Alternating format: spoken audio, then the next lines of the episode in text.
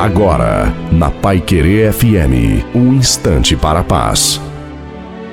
Boa tarde, ouvintes da Rádio Pai Querer FM. Aqui quem fala é a pastora Aline Donato Mardegan e eu tenho uma palavra do Senhor para este dia.